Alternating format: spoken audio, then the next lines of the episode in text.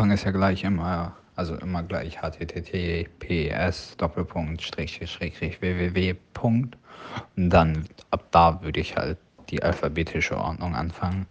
Das machst du bei Namen ja quasi auch so. Jemand, der zwei A's hat, kommt vor jemanden, der AB als Namen hätte. So. Also wenn alles gleich ist, nimmst du das, wo es anfängt, sich zu unterscheiden in der Regel.